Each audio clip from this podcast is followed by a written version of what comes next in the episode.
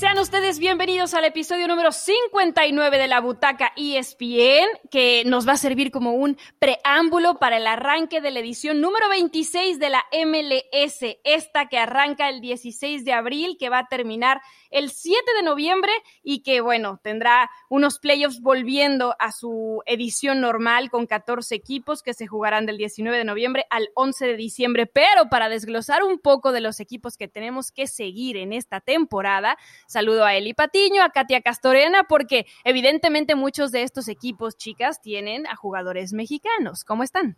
¿Cómo estás, Pili, Katia? Como siempre, un gusto. Seguimos con el refuerzo de lujo que es Katia Carolina de las Alas. Déjenme, les voy a contar una indiscreción. Estábamos planeando este episodio y ella nos mandó una foto desde la playa y dice, chicas, inspírense para llegar a para este que nos inspiremos. A este episodio de la butaca y es bien. Así que un saludo, Caro, que la sigas pasando bien. Y aquí platicamos, como bien lo dice Philly, del arranque de la MLS, que promete cosas interesantes, que varios equipos se siguen reforzando, como bien lo dices, hay mexicanos, hay argentinos, uruguayos, colombianos, etcétera pero que siempre tienen ese aporte de calidad y que sobre todo hace algún tiempo que teníamos esta idea como la MLS es la liga del retiro. Hoy no, me parece que hoy más que nunca y viendo la calidad y la juventud en los planteles, es una liga donde voltean los reflectores y donde además vamos a poder disfrutar de buen fútbol con varios equipos. Katia, Pili, ustedes que están allá no me van a dejar mentir, ¿eh? Sin duda, nunca, Eli, nunca te dejaremos mentir. No te vamos a dejar abajo. Saludos a Caro, que está en la playa, y, mientras aquí, también con mucho gusto saludando a, Pili y a Eli para platicar de la MLS, me emociona ya este tema. Me emociona porque bien dices, Eli, estoy aquí ya cerquita de los equipos, siguiendo de cerca Major League Soccer, y de verdad que sí, eh, es palpable porque han llegado los resultados, el ver cómo está creciendo la liga y cómo está entregando esos resultados, esas mediciones de, de, lo que viene siendo el impacto, no nada más en Estados Unidos, pero ya a nivel internacional. Y lo han dicho muchos jugadores. La Major League Soccer la ven en Europa y, por ejemplo, la Liga Mexicana no, porque es un marketing distinto. Los jugadores que han venido para acá también de una cierta trascendencia internacional, el tema de que jugadores muy jóvenes están dando ese salto y se les están dando esas facilidades también para ir a Europa desde muy jóvenes. Entonces, hoy creo que está siendo un trampolín muy importante que los jugadores lo ven como una vitrina, yo, ya no nada más para tener esa oportunidad, como bien decían, de venir al final de sus carreras a retirarse, sino como por el contrario, esa vitrina para desde jóvenes poderse mostrar y continuar su carrera y poder perseguir ese sueño europeo. De acuerdo, y además, a ver, Katia, sinceramente, ¿cuál es tu segundo hogar? ¿Galaxy o LAFC? Porque yo sé que te la pasas en los dos, pero no sé cuál. No, no puedo ponerme aquí en predicamento porque luego se van a sentir de un lado o del otro. No, pero voy a decir que disfruto, la verdad, ir a cubrir a los dos. Tienen un gran departamento de comunicación tanto LA Galaxy como LAFC siempre eh, ayudándonos a nosotros, ¿no? Como medios de comunicación y, y, más allá de que se ponen intensas y muy buenas las rivalidades del clásico del tráfico, no es como que me gusta que le vaya mal uno o a otro si es que tengo preferencia por uno o por el otro. Bueno, está bien, no te vamos a meter en problemas aquí. Muy bien, pues eh, como les decía, esta nueva edición va a tener otra vez los playoffs de 14 equipos y va a tener un equipo nuevo que se une a esta expansión, el Austin FC, que arranca en esta temporada 2021. Dentro de los cambios que va a haber, el Impact de Montreal va a cambiar de nombre y se llamará CF Montreal, o sea, Club de Fútbol Montreal. El Cincinnati va a cambiar de estadio, ahora jugará en el West End Stadium. Philadelphia Union será el campeón defensor de la MLS Supporters Shield. Y el Columbus Crew es el campeón defensor de la MLS Cup y va a jugar en el New Crew Stadium. Así que, ¿por qué no arrancar con el campeón, Eli? Sí, la verdad que eh, yo, fue, yo fui de las insistentes que creo que va a seguir pues no dominando, pero sí tiene un equipo muy interesante, ¿no? Con esta idea que le ha inyectado Porter en ese 4-2-3-1, arriba con jugadores tan importantes como Sardes, como Celarayán, eh, como de Rick, el francés. Esta delantera que se ha vuelto, me parece, una de las mejores de la MLS. Me llamó la atención que tuvieron cuatro partidos amistosos contra el New York City, el Orlando City, el Minnesota y el Toronto, y todos los perdieron. pero, pero quiero pensar que esto no es como, como un mal pronóstico. Un augurio. Porque estuve checando, no, no fue fácil ver las alineaciones, pero estuvo probando a varios jugadores. No es el once que habitualmente vemos. Está participando también en Liga de Campeones de la CONCACAF contra el Real Esteli de Nicaragua. Eh, la llave la, la ha ganado uno por cero. Entonces, bueno al parecer eh, arrancaron bien, no cambiaron mucho la cara. Bien lo dice Spilly, van a estrenar estadio, eh, que me parece algo también interesante porque dejan el Mafra Stadium, este estadio que para mí es uno de los más emblemáticos de los Estados Unidos, y ahora se va a, este Crew Stadium que tiene eh, capacidad para 20 mil asientos y una inversión de 232.9 millones de dólares. O sea, hay platita, le invirtieron, el equipo está bien trabajado, tiene un cuadro de mucha experiencia y tiene mucha competencia en cada una de sus líneas. Creo lo que, es lo que lo hace el rival a vencer y para mí uno de los más completos en este momento, eh, por ahí a lo mejor Portland, ¿no? También lo estuve viendo dentro de las plantillas más competitivas, los de Los Ángeles que van a estar ahí y que chicas va a ser un tema que vamos a tocar, pero que creo que estos que estoy mencionando podrían competirle a muy buen nivel a los equipos de la Liga Mexicana, por ejemplo.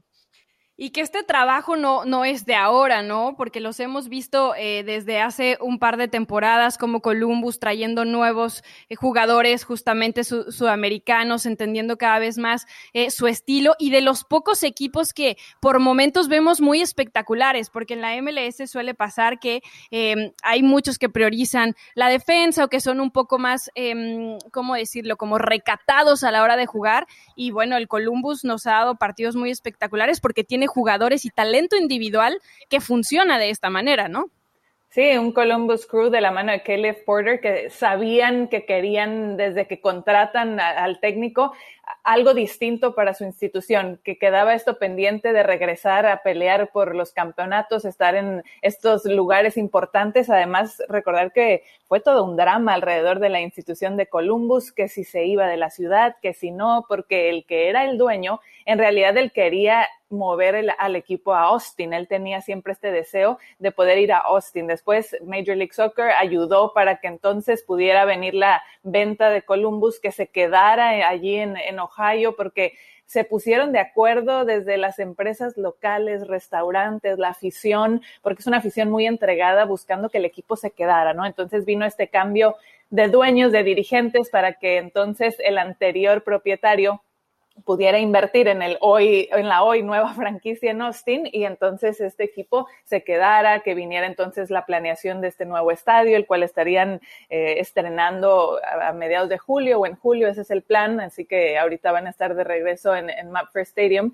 Y entonces, bueno, después de todas estas adversidades, encontraron un grupo muy bonito con los jugadores, con Porter, que juega bien al fútbol, que encontró las, las eh, contrataciones puntuales como la de Lucas Celarayán para que fuera ese motor del equipo y que se les dieron las cosas. Entonces que siendo una de las franquicias fundadoras de Major League Soccer desde 1990. Además, sí, fue especial que en la temporada número 25 de MLS fueran ellos los campeones y, y sobre todo por todo lo que ya decíamos, que, que, terminaron superando estas adversidades. Entonces, también les pondría de 10 el tema de cómo se aprovecharon del mercado de la agencia libre, porque en cuanto empezaron a salir jugadores que estaban libres de experiencia, Columbus volvió a abrir la cartera, se aprovechó de los cambios, hicieron la inversión y llegaron hombres como Perry Kitchen, Kevin Molino, que Molino, bueno, va a estar lesionado aproximadamente dos meses, pero eh, Hairston, Bradley Wright Phillips, que había estado la temporada pasada en el AFC, entonces creo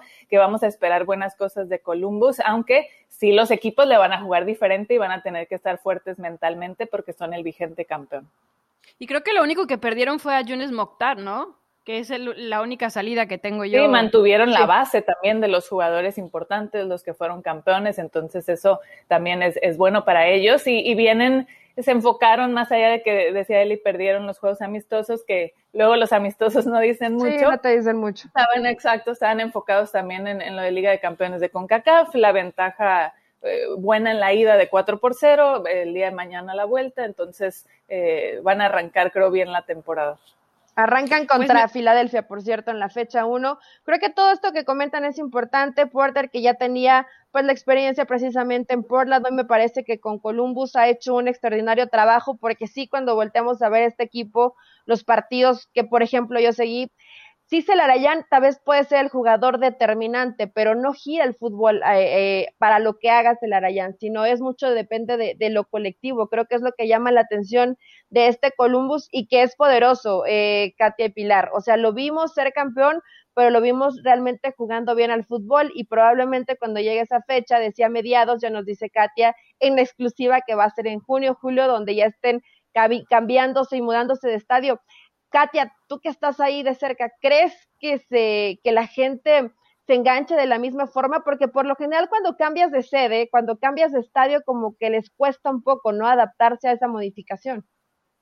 Yo creo que sí, la, la gente está emocionada de ver un nuevo inmueble, eh, con toda la tecnología, ya se imaginarán. Entonces, creo que, que sí van a estar metidos, más allá de que el estadio del Columbus Crew es histórico, por lo que ya mencionabas, que, que se han dado estas rivalidades, además a nivel de selecciones, y que por muchos años ahí en Ohio fue el, la, ¿cómo vamos a decir? La guarida de la selección de Estados Unidos que encontró una forma de poderle competir a la selección mexicana en el tema de que no le llenaran los estadios, que sí Estados Unidos se pudiera sentir en casa, encontró precisamente allí en Ohio este grupo de aficionados que lo resguardó de esa manera, ¿no? Entonces, eh, por también por toda esa historia del tema de nivel de selecciones es, es muy importante, pero bueno, ya se podrán imaginar lo que va a representar este estadio, 20 mil aficionados, todo nuevo, específicamente construido para el fútbol, soccer.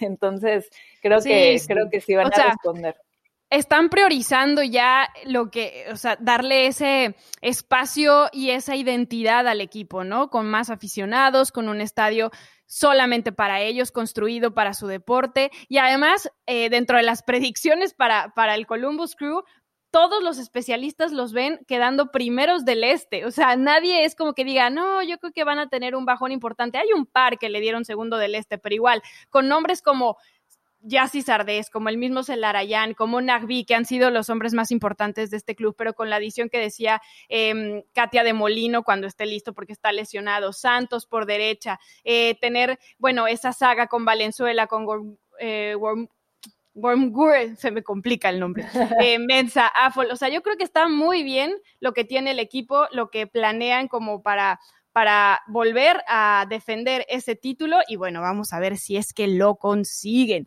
Pero van a tener mucha pelea, la verdad, porque hay otros equipos que se reforzaron y bien y tenemos que irnos a California, donde está nuestra querida Katia Castorena, para que nos platique. Evidentemente, lo que el LAFC, que siempre desde su temporada debut está ahí metido en competencia, y el Galaxy, que necesitaba una reestructuración y que, bueno, han tenido varios cambios de cara a esta vigésimo sexta temporada, van a hacer para meterse no solamente a postemporada, sino, ¿por qué no?, llegar hasta una final, a la MLS Cup.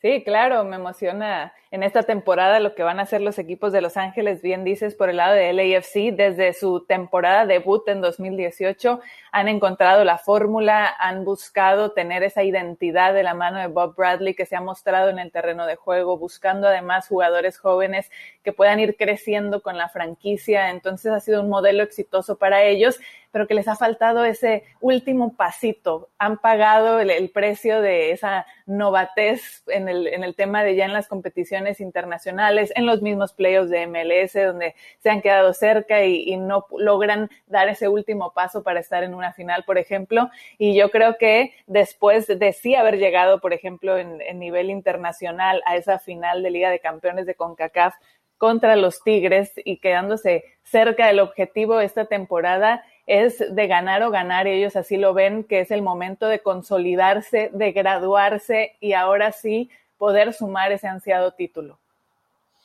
Y que además vuelven a, mantener a, su, a sus hombres importantes, ¿no? El caso de Carlos Vela, Diego Rossi, Eduardo Tuesta. Em, hay un jovencito que está despegando, que es Cristian Torres, que también hay que seguirlo muy de cerca porque, bueno, Bob Bradley prácticamente eh, lo, lo está haciendo un gran jugador, ¿no? Entonces, además, tuvieron grandes contrataciones Sí, está el, el once que se, se está moldeando ya de, cara al arranque de la temporada. Por ejemplo, está la duda aún en la portería. Decía Bob Bradley, está muy pareja la situación entre Pablo Cisniega y Kenneth Vermeer. No sabemos exactamente quién va a terminar por ser el titular. Esto los estuvo alternando la temporada pasada, ¿te acuerdas? Estuvo alternando la temporada pasada. Qué lindo todavía. poder alternar en la portería y sobre todo Katia Pili, porque es este estigma de el MLS defienden mal y no tienen defienden mal y no tienen buenos arqueros es que en realidad los dos son buenos arqueros y lo hacen bien. Katia, me parece que hasta estuviste cubriendo este partido contra el New England Revolution, ¿no? Y que está más o menos perfilando ese tridente con Rossi, con Vela, con Bayard, esta contratación que yo no lo he visto, pero creo que la gente que ha seguido de cerca al equipo dicen que, es una gran contratación y que le va a servir, de mucho a la potencia ofensiva que pretende este equipo, ¿no? Sí, en el tema, por ejemplo, de la defensa, han buscado reforzarse también y los laterales que ha estado utilizando Tristan Blackmon y Chiqui Palacios, la central colombiana de Eddie Segura y Murillo. La, llegada de Murillo fue muy importante porque sufrieron en el tema de defensa con la salida de Walker Zimmerman y hasta ahora que llegó Murillo, ya tarde en la temporada pasada, logró ese entendimiento con Eddie para forjar de a poco una defensa más sólida. En el medio campo, con Edward Atuesta, con Mark Anthony Kay, con Sifu, tienen también a Ginela en la banca como recambio, tienen opciones de estos jugadores jóvenes, la Tip Blessing, sí, la Tip Blessing que está haciendo también un gran trabajo, lo destacaba Bob Bradley ahora en esta pretemporada como uno de los jugadores que mejor ha entrenado, que mejor se ha preparado, entonces va a ser una buena campaña para Blessing y ese tridente ofensivo que ya mencionabas, Eli, que es el que emociona con Carlos Vela, con con Diego Rossi y con Corey Bird y le, le, preguntaba precisamente a Corey que si él tenía una cuota de goles que quería marcar en esta temporada. Que cuál la temporada pasada con Real Salt creo que tuvo 15 goles y 13 asistencias, ¿no? La pasada no, la anterior. Ah, no, no. Él, ajá, Él, quedó pendiente en la temporada pasada precisamente de poder repetir eso, de tener dobles dígitos. Él decía, por lo menos tener más de 10 o 10 sería una buena meta para mí presión en lo personal, no tanto de, de, pensar, híjole, tengo aquí a Diego Rossi, que fue la bota de oro de la temporada pasada, y a Carlos Vela, que fue el del anterior, ¿no? O sea, por primera vez en la historia de Major League Soccer, dos jugadores del mismo equipo repitieron como botas de oro en, en campañas consecutivas, y, y, eso hicieron Rossi y Vela, y ahora también viene la presión para él. Estuvo Ya revisé el dato, 15 goles, 13 asistencias en 81 partidos con Real Salt Lake. Sí, exacto, en, en general en, en, su estadía en, Real Salt Lake. Y estuvo alternando, sobre todo decía Bert que a él le gusta estar tirado un poquito más a las bandas, alternó ya en el segundo partido contra New England Bob Bradley de correr precisamente a Bird un poquito más hacia la banda izquierda para que Rossi entrara como centro delantero y Carlos Vela por la derecha, aunque a veces, bueno, los tres se van moviendo, pero ya se vieron algunas combinaciones importantes en esos partidos que creo que prometen. También llega un jovencito, Marco Farfán, de 22 años, que estaba, bueno, pues probándose un poco con los Timbers, tuvo solamente 14 apariciones, y llega Kim Moon Wang, que es eh, por el lado derecho, del, de lateral derecho. Eh, y bueno, vamos a ver qué pasa ahí, porque evidentemente va a tener competencia en este torneo, porque por ahí, bueno, sabemos que tiene seguridad el LAFC. Así que hay buenas contrataciones y la proyección para este equipo es que quede o primero o segundo en el oeste. O sea, ha sido más presión. Y es que yo creo que, pero sí tiene calidad, ¿no? O sea, al final, eh, por supuesto que va a haber presión, pero cuando tienes una delantera de ese nivel, cuando tienes solvencia en defensa, estás en la portería más que bien protegido. Creo que el medio campo, a pesar que es joven, también le han sumado gente eh, de experiencia. Creo, Katia, que pues tendría que ser, ¿no? Katia Pili, el, el, el LAFC tiene que estar ahí como uno de los candidatos favoritos y además no es porque estemos aquí tres mexicanas, pero pues si tienes a Carlos Vela, tienes que ser candidato, ¿no? Sí, Carlos Vela que también... Él solito, él solito se encarga de hablar solo. Sí, solito, y él quiere tener también esa revancha en lo personal. Ojo que es el último año de contrato de Carlos Vela con LAFC, no sé qué vaya a pasar, porque obvio lo deja en el aire. Carlos, te vas a, o te ves retirándote en LAFC, te vas a quedar y que no sabe, no sabemos qué otras ofertas puedan venir para él claro que los angelinos es van a querer ¿Cuántas veces, perdón, ¿cuántas veces hemos escuchado de un jugador que viene de Europa a la MLS y que lo quieran regresar a Europa y no solamente a Europa, al mismo Barcelona? O sea, el nivel que ha demostrado Carlos Vela realmente está pues para que le salgan diferentes eh, oportunidades, ¿no? O sea, yo creo que sí. Y una de las cosas que, se nos olvidó comentar fue que pierden al uruguayo Brian Rodríguez porque, bueno, pues se, termina yendo y lo que decías hace un momento con Bradley Wright Phillips, ¿no? Que, se va a Columbus. Sí, Bradley Wright Phillips que, que, se va a Columbus en esa agencia libre, Brian que deciden cederlo a España, entonces está a préstamo con el Almería, entonces sí va a ser, creo, una baja importante, aunque Brian Rodríguez no terminó por consolidarse de la manera que esperaban, formando justamente ese tridente adelante. Entonces, pues vamos a ver ahora si, si Corey responde y puede aportar lo, que pensaban ya al ataque acompañando a, a Rosy y a Vela. Y un Carlos Vela que tiene esas ganas de, de, mostrarse, de estar otra vez en lo más alto, porque le conviene también pensando en ofertas y si sí va a explorar la posibilidad de regresar a Europa, irse a otro lugar, pues nunca como tener una gran temporada a nivel individual, porque lo demostró en 2019 que hasta lo buscó el Barça. Qué lindo ser Vela que Vela no, no juega donde puede, juega donde quiere. O sea, si él quiere estar en Los Ángeles para pasarla bien y después de cumplir profesionalmente ir a ver a los Lakers, lo puede hacer.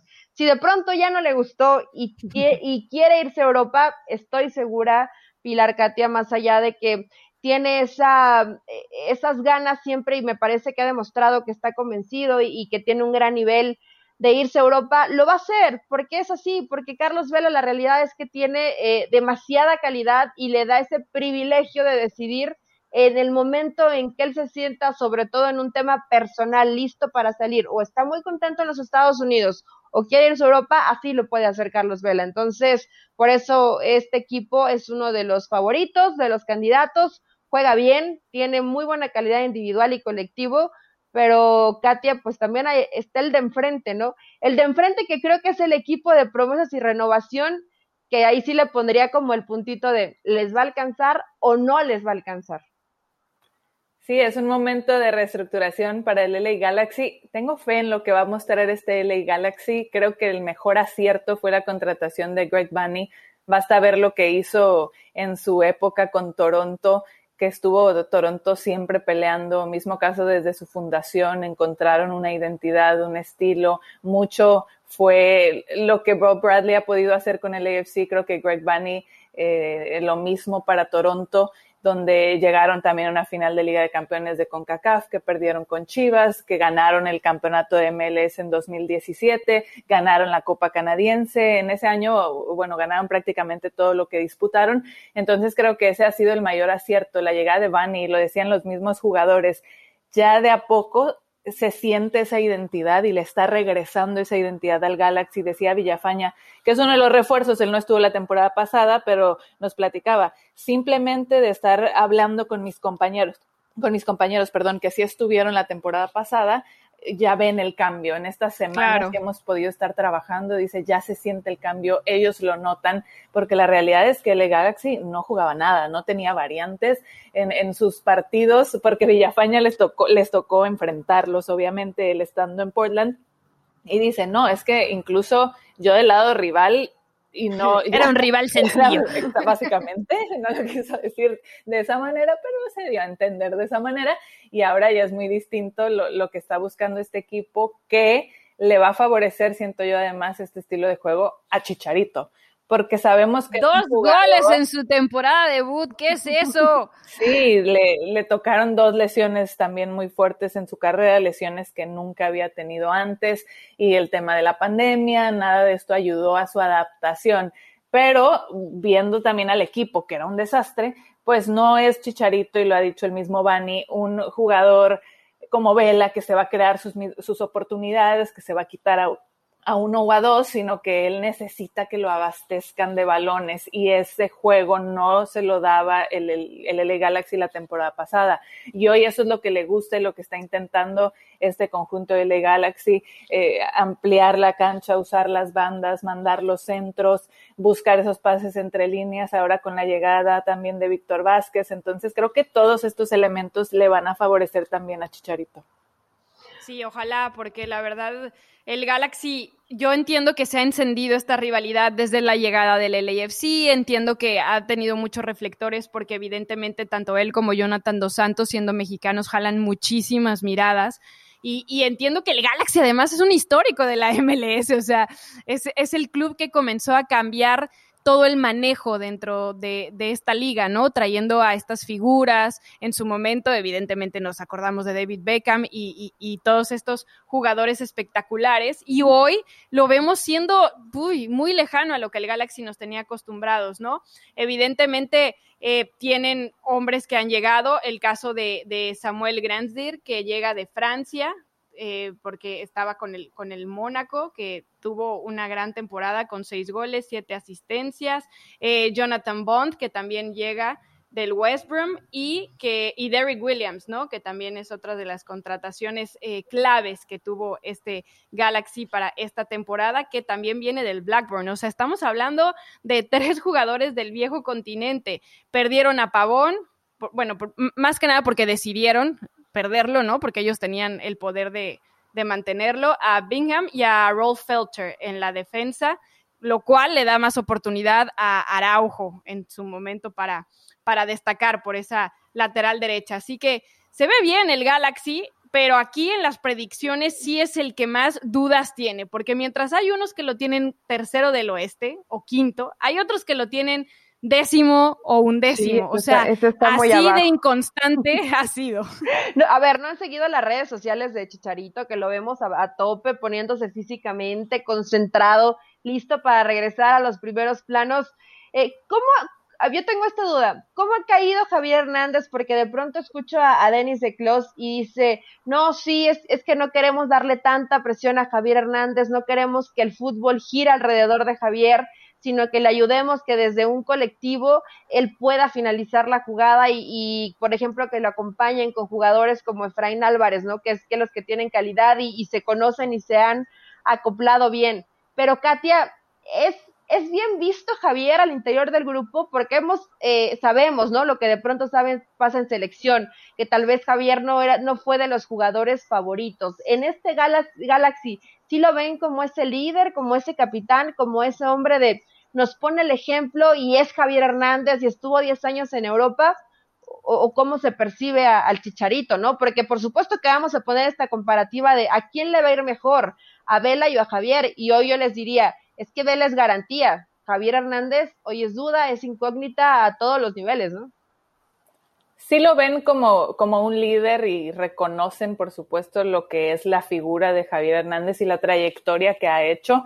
Él es muy comunicativo, le gusta estar en la cancha ayudando a los compañeros. Ahora que hay muchos jugadores jóvenes, algunos de ellos buscando probarse y pelear por un lugar en el primer equipo. Lo bueno de estos partidos de pretemporada, donde se puede escuchar más porque no hay gente, no hay mucho ruido y nos tocó estar allí en el estadio, se escuchaba, ¿no? Un, Javier Hernández como está constantemente dándole esas indicaciones a sus compañeros, pidiéndoles que hagan el movimiento al espacio donde él pueda encontrar esa pared y esa asociación con, con alguien de ellos. Entonces, es bien recibido esta buena actitud, porque es un jugador que muestra eso, precisamente, buena actitud, que entrena duro, que siempre lo ves con esa sonrisa, esa buena onda, eh, él está ahorita preparándose mejor que nunca y lo reconoció. Dijo que no había estado físicamente de esta manera como ahora que contrató preparador físico, entrenador personal, que nunca antes. Yo creo que todas las críticas le pegaron muy fuerte, ¿eh? porque la verdad fueron muy duras. Sí, además ah, también temas personales complicados, eh, él mismo lo reconoció, entonces eh, él buscó entonces enfocarse, saber que había quedado a deber con el Galaxy, que tenía que mostrar otra versión y que se ha estado preparando para estar a la altura de lo que se esperaba. Entonces creo que, que eso ha sido muy bueno El capitán oficialmente es Jonathan Dos Santos. Cuando no está Jonathan Dos Santos, como ahora que estuvo con la selección mexicana, sí fue Chicharito el que portó el gafete de capitán. Entonces sí son los dos mexicanos, los dos líderes de, de ese vestuario, e, esas figuras que, que son las que hablan, ¿no? Con, con, los compañeros. Y lo decía, por ejemplo, Víctor Vázquez, ¿se acuerdan de Víctor Vázquez que jugó en el Cruz Azul? Sí, sí. Que no le fue bien en el Cruz Azul. Que, pasó, que pasó por el Cruz Azul. que pasó por el Cruz Azul. Eh, pero Víctor es un jugador con una gran calidad, que por cierto jugó con Jonah en el Barcelona B y salieron de ahí de la Masía.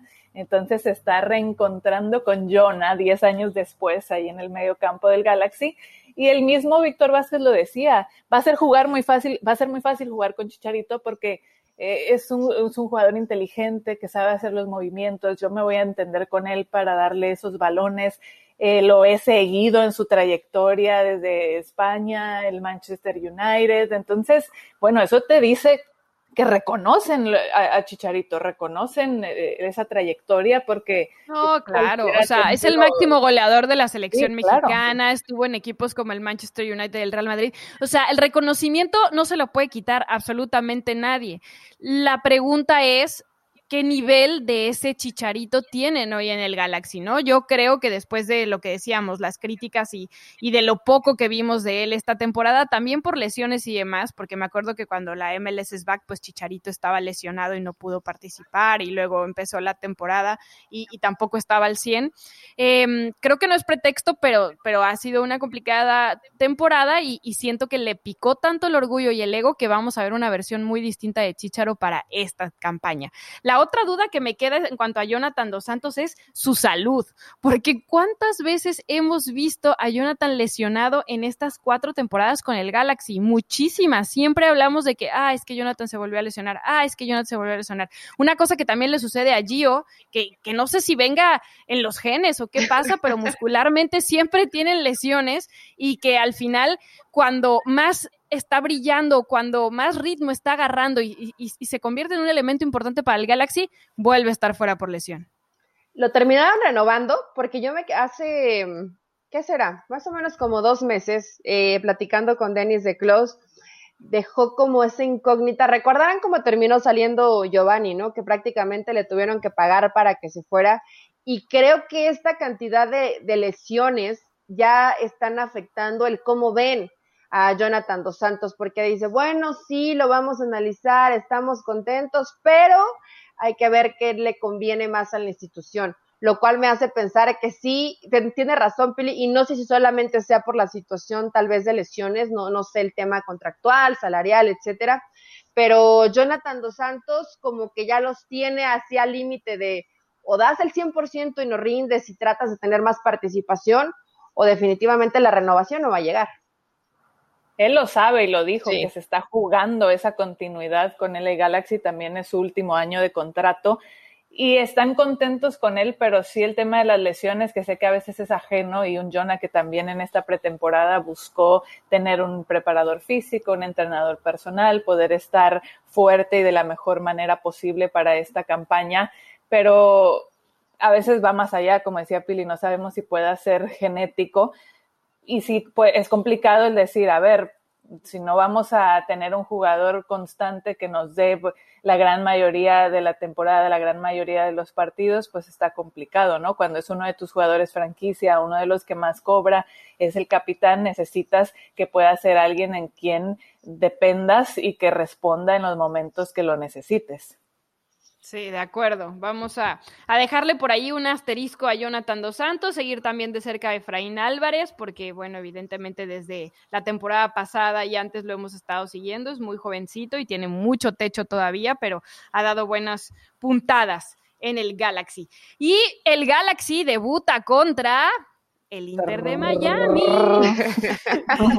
la franquicia de David Beckham, señoritas, que la verdad tuvo una primera temporada muy complicada porque arrancaron perdiendo los cinco primeros juegos, no podían jugar en su estadio, pero bueno, las cosas de a poco se fueron componiendo con Diego Alonso, al final consiguieron una marca de siete victorias, 13 empates. Esos empates los terminaron salvando y tres derrotas, 24 puntos y así llegaron a los playoffs porque quedaron como décimos del este y acuérdense que por COVID, bueno, el noveno y el décimo tenían que jugarse una plaza en un duelo play-in hacia los playoffs. En ese juego play-in ya sabemos que terminaron perdiendo 3 por 0. Sí, no tenían a todos sus jugadores, incluido el mismo Pipita Higuaín y su hombre más importante en defensa, que es Leandro González, lo recordarán por su paso en Tijuana. Eh, pero bueno, terminaron perdiendo 3 por 0 frente a otra de las franquicias expansión de ese año, que fue Nashville SC.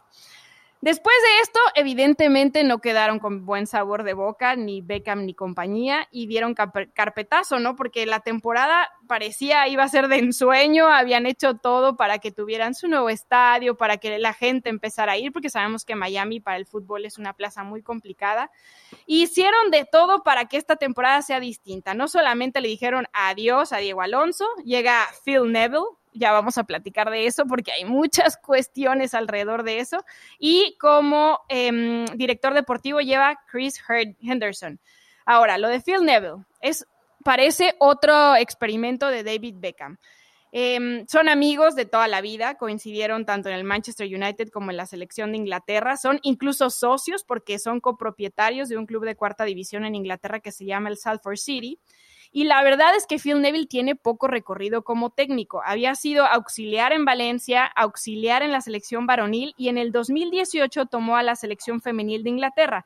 Sí, consiguió muchas cosas porque ganaron la Copa She Believes por primera vez, llegaron a las semifinales de la Copa del Mundo en Francia, ¿se acuerdan que lo platicamos aquí? Y también clasificaron a Tokio. De hecho, Phil dejó a la selección arrumbada para venirse al Inter sin ir a, los Olímpicos con ellas. Él consiguió el pase y las dejó ahí. Vamos a ver con qué técnico interino, porque todavía no pueden empezar em, el nuevo proceso. Están esperando la firma de una coach que por el momento está en otro equipo, así que prácticamente las dejó sin técnico. Y, y así llega a este Inter de Miami. Yo no sé qué tanta confianza se le puede tener a Phil Neville porque no lo hemos visto dirigir a, un equipo varonil y la MLS en específico tiene un ADN distinto. No, no, sé si se pueda comparar a lo que hizo como auxiliar en Valencia o a lo que hizo con la selección de Inglaterra, ¿no?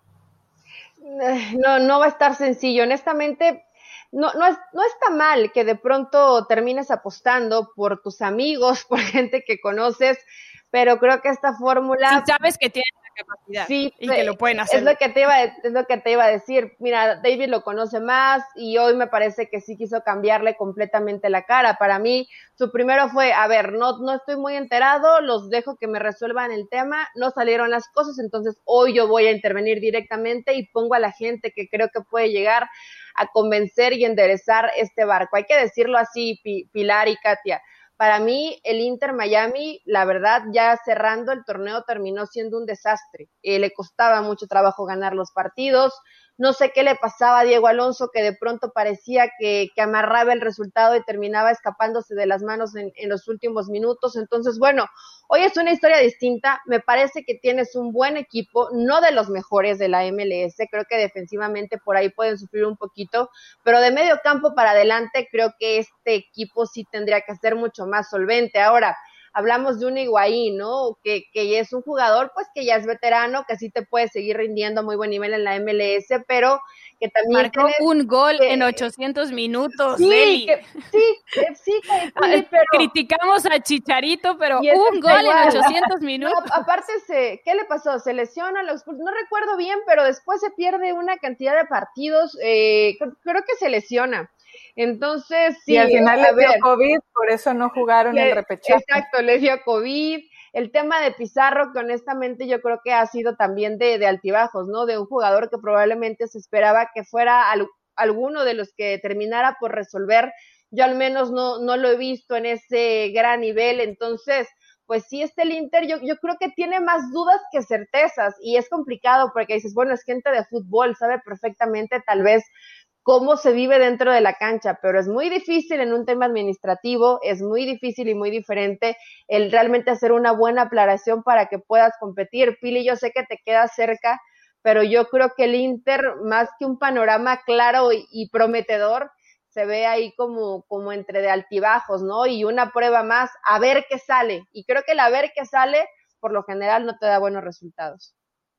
Es un equipo que le pegó mucho el tema de la pandemia, considerando que era una franquicia de expansión, la franquicia nueva en ese 2020, que todavía estaban buscando cerrar algunas contrataciones. Cuando viene el tema de la pandemia, se cierran los mercados, ya no había esa facilidad de que viajaran los jugadores, cambiaron los precios, en fin. Entonces, era un plantel bastante corto, esa es la realidad. Entonces, Diego Alonso intentaba hacerlo mejor con lo que tenía jugadores jóvenes, ver de dónde echaba mano, porque recordar, bueno, Matuidi, Higuaín, Gonzalo, González Pires, perdón, eh, Leandro llegó ya como a mitad de temporada después del MLS back, entonces eh, no pudieron encontrar estos refuerzos ya de peso que se adaptaran al estilo, a lo que se pretendía ya hasta mucho después y hacia el final del, del 2020, donde además se retomó la temporada de una manera complicada, en fin,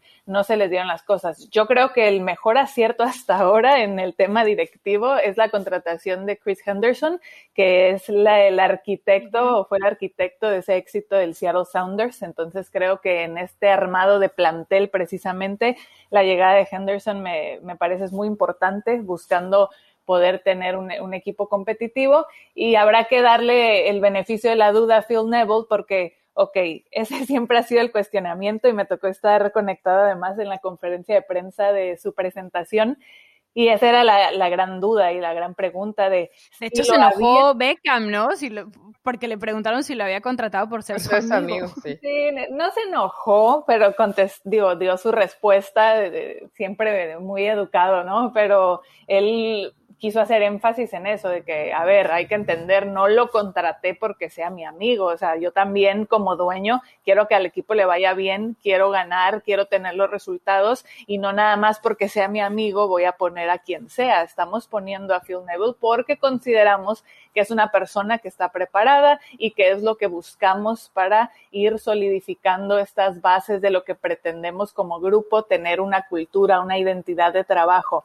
Por esa parte, a ver, Phil Neville, más allá de que en la selección femenil también siempre era cuestionado por el mismo tema, tiene una gran trayectoria como jugador que ha estado rodeado siempre en el mundo de, la élite del fútbol, que tuvo a los mejores técnicos y, a ver, se formó en el Manchester United con la tutela de Sir Alex Ferguson. Algo le debe de haber quedado, ¿no? algo debe tener, sí, que haya agarrado en el United o en el Everton también. A ver, pero su experiencia era en la sub-21 de Inglaterra y en el Manchester United y el Valencia, pero, pero ahí de asistente, o sea, aprendiendo. Bien lo dices, Katia, pues puedes aprender mucho, sí, tuviste a Sir Ferguson como jugador, pero no es lo mismo ejecutarlo en la cancha. Por cierto, Katia Pili, y todavía hay un equipo más por, por tocar, y la última y nos vamos, que es el bienvenido a la MLS de unas palabras de Alan Pulido, que yo no sé si tiene de pronto resentimiento Pulido. Yo les voy a ser honestas, de pronto tenía esos sentimientos encontrados con este jugador porque me parece que también ha tomado de pronto decisiones que no han sido tan positivas y que no han de buena manera en su carrera, pero en la MLS hay que decirlo y así lo ha hecho bien. Entonces, le preguntaban precisamente a Alan Pulido sobre cómo de pronto en el fútbol mexicano se, seguimos viendo por abajo a la MLS y esto es lo que dice el mexicano, que bueno, nos da un poquito de material hablando de este arranque de esta nueva temporada, de si ya están un poquito más cerca del nivel del fútbol mexicano. La verdad que, como lo dice, ¿no? La, liga está crecido muchísimo y, es por eso que, que, bueno, ya, ya lo había dicho, ¿no? Eh, grandes jugadores a nivel mundial vienen para acá y, y exportan obviamente jugadores muy jóvenes con gran talento para el fútbol europeo. Eh, y, sí, se, se, han encargado en México pues bueno, de menospreciar esta liga, pero yo creo que, que, sí se han equivocado, ¿no? De cierta manera, porque como lo digo, en, en la Coca Champions pasada eh, el, el, el, ABC lo, lo a la final y convirtieron de tú a tú a Tigres y, entonces bueno, son, son realmente partidos importantes que se ven y que en México por ahí no le dan el valor que se merece, pero, pero bueno, nosotros eh, por ahí tratamos de hacer lo que nos toca. Sinceramente, yo ya aprendí a vivir con ese tipo de críticas. Eh, lo he vivido desde, desde chico realmente y, uno se acostumbrando, ¿no? Eh, que en México es, es, es prácticamente así, es, es la cultura que, que, se maneja. Como lo dices, el torneo pasado yo logré, pues bueno, ser el, el, el máximo que anotó en México teniendo pocos partidos y, y, al final, pues bueno, siguen ahorita la selección pidiendo llamados de por ahí otros jugadores para que se naturalicen y estén ahí. Y no tengo nada en contra de, de nadie, sinceramente, y al contrario, yo, yo lo, lo, veo de buena manera. Digo, para mí, entre más competencia haya en, en, en, en todo lo que se, se, se rodea este pues bueno, en el fútbol, pues para mí va a ser muy importante porque me ayuda a mí a crecer y, a no relajarme nada, saber que hay jugadores que, que tienen nivel de poder estar ahí y, y eso a mí me, me, ayuda mentalmente a no bajar los brazos y seguir preparándome de una buena manera. Este año para mí va a ser muy importante porque el año que sigue viene el, el Mundial y obviamente sé que, que, puedo estar ahí. Todo depende de mí, de cómo lo haga acá la MLS en mi club y, así es que no bajaré los brazos y estaré preparándome para ello. Bueno, pues ahí Alan Pulido que dice, les gusta menospreciar y yo he vivido todo esto en mi carrera y está acostumbrado. Se tira un poco al piso para que lo levantemos, la verdad. En la MLS, hay que decirlo, Pulido lo, lo ha hecho bien después de que sale la además líder de goleo de, de Chivas, que me parece que termina dejando el fútbol mexicano de buena manera. Pero aquí creo que sí hay que aterrizarlo bien todavía escucho a muchos, yo no soy de esos que dicen, hay mucha distancia entre la Liga Mexicana y la MLS. Creo que hoy está más cerca que nunca, ¿no? Con equipos que están buscando una mejor estructura, que hay inversión, que hay nuevos estadios, que ponen proyectos de seriedad, ya no solamente con, gente veterana, sino con jugadores jóvenes.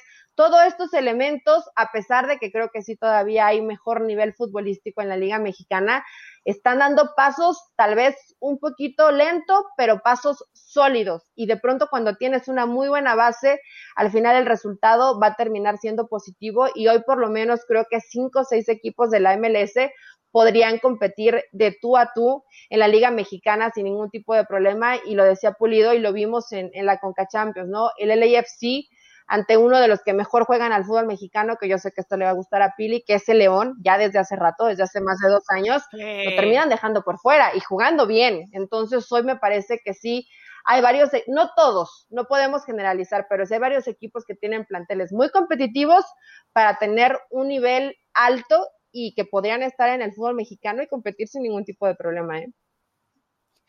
Pero yo sí coincido con él en la parte de que muchas veces se les menosprecia por estar en la MLS. ¿Cuántas veces no hemos escuchado? Carlos Vela rompió récord de goles. Ay, bueno, pero juega en la MLS. Chicharito, no sé qué. No puede ser que ni siquiera en la MLS pueda hacer.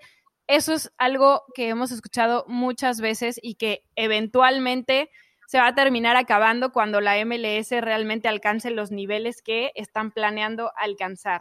Están muy cerca, sí, pero todavía no llegan ahí porque el momento en el que ganen esa Conca Champions, en el momento en el que eh, termine esa o haya un poco más de paridad entre Estados Unidos y México a nivel de selecciones, sabiendo que evidentemente la nueva generación de Estados Unidos, la mayoría casi juegan afuera, pero bueno, tomando en cuenta los que juegan en la MLS, pues ahí se van a ir acabando estos comentarios, pero por el momento, la verdad, yo sí los he escuchado. Hay mucho trasfondo analizando, digo, son muchos detalles, coincido, hay ciertos equipos que pudieran competir sin problema, porque han hecho una fuerte inversión, porque han buscado tener un estilo de juego, una identidad, eh, eh muchos detalles, ¿no? Tener refuerzos importantes y que competirían sin problema en el fútbol mexicano. No todos, claro, no hay que generalizar, pero sí es una liga que está creyendo, creciendo mucho cada vez más, que se enfoca mucho en el tema físico, en que los jugadores estén bien preparados, en el tema mental, en, la organización que tiene Major League Soccer en Estados Unidos, que obviamente es de, primer nivel comparando otras ligas, incluso la, mexicana en muchos detalles, y el trasfondo que, que, decía, por ejemplo, en el tema de jugadores jóvenes y que mencionas, Pili, la MLS los está dejando salir y los está vendiendo a Europa, y por eso se va reflejando en la selección de, de Estados Unidos, y eso sabemos que no pasa en México por el tema de, de los sueldos y el gran mercado interno que es entre un, equipo un equipo y otro y las cantidades en las que se venden, ¿no? Entonces creo que, digo, son muchas cosas a analizar, pero que a la larga eh, la, Major League Soccer puede encontrar un, gran beneficio que se va a reflejar también en la selección. Bueno, ya para terminar, chicas, nos falta un equipo que es Atlanta, porque Eli tiene muchas ganas de platicar de ellos. Yo traté de convencerla de que a lo mejor no sé si cabía dentro de estos equipos que queríamos tocar, pero ella dijo sí, porque tienen de vuelta a Joseph Martínez y uno que otro latino, así que yo quiero hablar. Es que, ¿sabes qué? Digo, a pesar, de que tenemos probablemente ese recuerdo fresquito de este Atlanta del Tata Martino, que fue el primer entrenador cuando llegaron ya y forman parte de la MLS, es una franquicia todavía joven, eh, y a partir de ahí, de pronto con De Boer vinieron en picada, después con Stephen Glass, que fue prácticamente interino, y lo que me llama la atención es hoy con Heinze, que creo que con Heinze más o menos van a recuperar ese ADN que tenían con, con el Tata Martino de ser un equipo compacto, que les guste tener la pelota, eh, que, que, te presionan en todas las áreas del terreno de juego, eh, dentro de los partidos de preparación,